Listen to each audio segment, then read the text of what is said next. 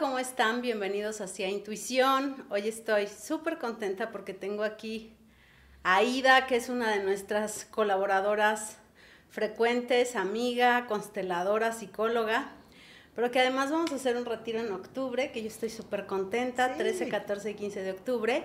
Y hoy les, les queremos contar un poco de lo que va a tratar, porque el tema es el autoestima y hoy queremos compartirles un poco de cómo es nuestra autoestima a partir de relacionarnos o de nuestras relaciones. Ajá, es como una manera de ver eh, qué tal está nuestra autoestima a través de observar nuestras relaciones afuera. Sobre todo las relaciones más cercanas nos hablan mucho del nivel de autoestima que tenemos. Con parejas, amigos. Hijos, papás, hermanos, parejas, colaboradores. Eh, y realmente esto es porque no puedo recibir nada que no me dé yo. Sí, claro. O sea, ahí está la clave como de, todo, pero, pero a veces no te das ni cuenta de qué no te das. ¿No? Sí. Si tú estás pidiendo más respeto en tus relaciones, eh, cuánto respeto estás teniendo por ti. Si tú estás pidiendo todo lo que tú pidas afuera, realmente es una carencia que estás teniendo tú contigo, que queremos como llenar afuera. ¿Cómo, cómo se llena eso o cómo se trabaja? Porque sonara como muy sencillo, pero a veces ni siquiera nos damos cuenta que tenemos esa carencia, ¿no? O sea, todas, obviamente todas nuestras relaciones son un espejo de la relación que tenemos con nosotros mismos. Todas. A mí me ha tocado descubrir mucho eso por, los temas de pareja, eh, porque pues yo siempre decía, ay no, pues es que qué mala suerte tengo.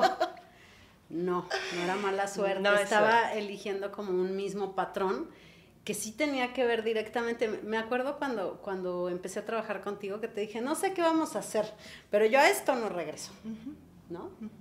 Y lo que tuvimos que hacer fue ir a mis vacíos a llenarlos yo solita, ¿no? Pero no es tan sencillo, o sea, creo que las relaciones te van dando un parámetro de dónde estás parado, ¿no? Es como un acto eh, como de madurez de verdad cuando tú dejas de pedir y te empiezas a responsabilizar, es como que realmente creces. Es como un acto de hacerte cargo de ti misma, primero observando qué huellas hay, cómo las disfrazo, cómo las proyecto. Y, y, eso es un acto como de mucha valentía porque hay que asumir, aceptar y reconocer que nada afuera nos va a dar eso que estamos buscando. Entonces, por un lado es como medio, ¿no? Toda esta expectativa de la relación perfecta, de que ahora sí este es el bueno, ahora sí a lo mejor mi papá cambia y me ve, todo esto tiene que morir. Y si hay una parte como de, uy, como de duelo. Sí, claro. De decir, no, no, no voy a recibir nada de lo que estoy buscando desde mis heridas afuera Sí, sí, sí, totalmente, pero, pero de pronto, por ejemplo, ¿cómo, ¿cómo se puede dar cuenta alguien que está actuando a partir de sus heridas afuera? Cuando tu nivel de gozo es muy chiquito, cuando estás todo el tiempo estresado, pendiente del otro, cuando culpas al otro, estás ahí cuando lo culpas de que no hace o no hace suficiente, que te falta, que te sobra, que todas estas culpas proyectadas allá afuera nos hablan de que nuestra autoestima no está siendo tan sana y que estamos queriendo que alguien nos resuelva lo que es nuestro trabajo hacer. Sí, claro, estaba pensando en cuánto, cuánto nosotros le ponemos a, al otro el punto en el que es que como tú no no me tratas como yo quisiera o como yo esperara o como a mí me gustaría, pues por eso no soy feliz.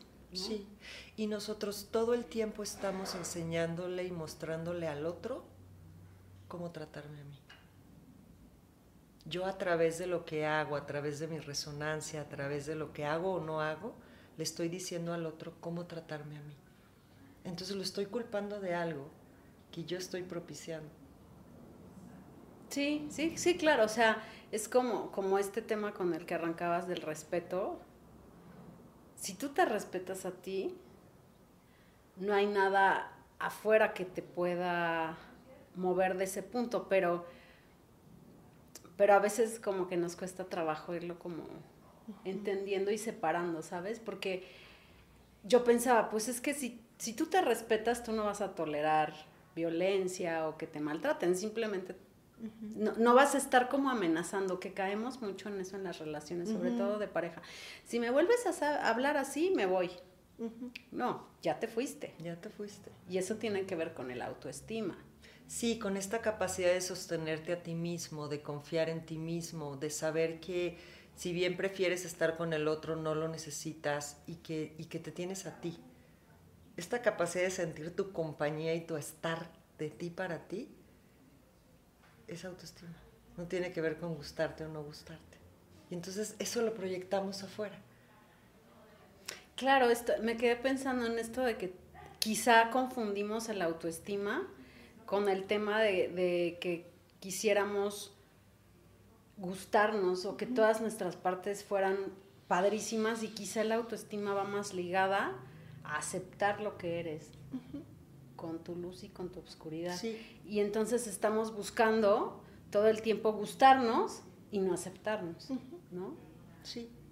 No ver ciertas cosas. Eh, por ejemplo, pasa mucho en el enamoramiento, ¿no? Que la gente llega a terapia y dice, es que así no era, ¿no? ¿Cómo cambió? No, no, no, sí era. Nada más que yo disfrazo a esta persona con todas mis expectativas, mis ideales, mis y no veo. No veo lo que siempre está ahí, porque no soy capaz de verme a mí misma. Cuando yo soy capaz de estar conmigo y ver lo que no me gusta, lo que sí me gusta, lo que me avergüenza, tengo esta claridad conmigo y entonces puedo hacer lo mismo allá afuera. Entonces, mientras estemos culpando a alguien de lo infelices que somos, estamos fuera de nosotros mismos. Sí, y aplica como para todo, porque igual en el trabajo, este, de pronto te quejas un montón, ¿no? O sea, a mí me toca aventarme conversaciones de que es que mi jefe es insoportable. Bueno, pues ahí hay un área de oportunidad de, de tu energía y de tu espejo ahí a través de eso. Y puede caerte gordísimo y puede, sí, pero ¿qué tanto impacto tiene esto en mí? Y qué tanta energía pongo ahí. Todo el diálogo mental que hago, todo el tiempo que invierto en quejarme de algo que el único poder que tiene es mi atención.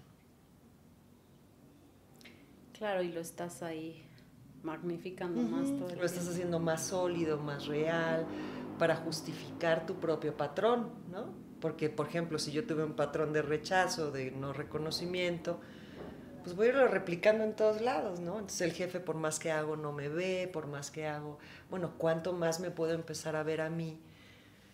Para que entonces el otro sea capaz de verme. Sí, sí, sí. O sea, yo como que mucho tiempo eh, busqué la mirada de muchas personas, ¿sabes? Y creo que contigo he aprendido que es hasta fácil voltearte a ver, ¿no? Porque de pronto pues es nada más voltear a ver qué quiere. O sea, hoy no, hoy no quieres ir, no vayas. Es, es tan fácil como tomar pequeñas elecciones, porque yo hice consciente en este trabajo qué tantas decisiones tomaba a partir de quedar bien y no de lo que realmente yo quería. Sí, y hasta ir a una, una, fiesta, ¿eh? Sí, y lo hago para que tú me veas, para que tú, en, en espera de que eso regrese, ¿sí? Si yo hago el sacrificio, si yo tolero, si yo te aguanto, inconscientemente espero que tú me pagues el favor. Pero eso nunca pasa. Entonces sigo más resentida, más resentida pero sigo ahí haciendo lo mismo. Entonces la deuda, la deuda es eterna. Qué, qué, fuerte esta energía de deuda, ¿no? Estoy haciendo tantas cosas para que tú me regreses algo y eso creo que también es un, tema importante a, poner atención porque entonces no estás actuando desde el verdadero dar. Y aparte que algo muy interesante, todas las, las relaciones tienen que ser recíprocas. Esto de yo doy y yo doy y no me importa lo que... Eso no es sano. Porque el dar y tomar en una relación debe de estar en equilibrio. Pero eso no quiere decir que yo te haga responsable a ti de cómo me siento yo, de sentirme valorada, de sentirme apreciada, respetada. Eso no es un trabajo que nadie pueda tener más que tú, aunque la relación sí tiene que ser recíproca. Entonces ahí hay una confusión entre estas personas que son tan buenas, buenas, buenas, que dan, dan, dan, dan, dan, y lo único que generan es una deuda terrible porque estás esperando que el otro te vea. Generan una deuda y además también genera eso mucha infelicidad, porque al final del día siempre te quedas como con la sensación de que no, no fuiste retribuido, ¿no? O que todo lo que hiciste no, pues para qué si ni lo valoró. Que es como un poco victimal también, ¿no? Sí, todo lo que hice yo por ti. O hay gente que dice, y si ya le invertí a esta relación 10, 20 años, ahora que funcione, ¿no? Dices, qué chistoso, porque todo lo que invertiste fue desde esta sensación de a ver si un día me ve, a ver si un día cambia, ¿no? Entonces, síguele ahí 30 años más, es una opción, ¿no? Pero nunca va a funcionar así. ¿Qué tanto nos relacionamos desde nuestras carencias? Casi siempre. Casi siempre, porque no estamos, ni siquiera somos conscientes de qué carencias tenemos. ¿Para qué quiero una relación?